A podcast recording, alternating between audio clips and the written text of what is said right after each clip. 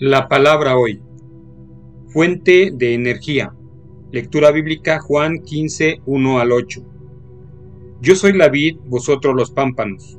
Separados de mí, nada podéis hacer. Juan 15, 5.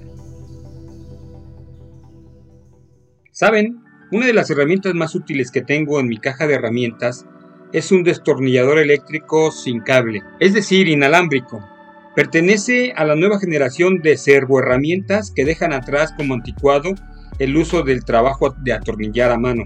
Se pone la punta en la cabeza del tornillo, se aprieta el botón y cosa hecha, tan fácil como eso.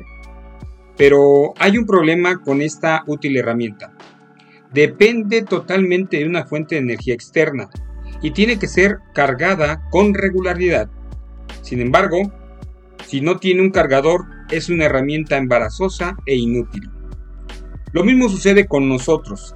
Necesitamos una fuente de energía externa si queremos servir eficazmente a Dios donde Él nos ha puesto a su servicio. Empleando la analogía de una vid y de sus ramas, Jesús le dijo a sus discípulos que sin contacto continuo con Él serían incapaces, ineficientes e improductivos. Juan 15, 4 y 5. Mantenemos nuestra energía espiritual pasando tiempo con Jesús.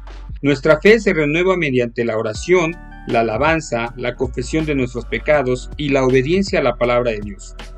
Hoy más que nunca necesitamos regularmente encontrarnos a solas con el Señor, así como una renovación continua de nuestra confianza en Jesús a lo largo del día.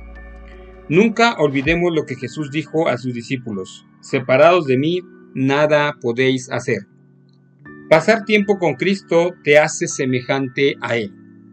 Esta noche el Señor recobre las fuerzas en tu vida, dé descanso a tu alma y tu espíritu, y si Él lo permite, el día de mañana nos escuchamos por aquí. Que Dios te bendiga.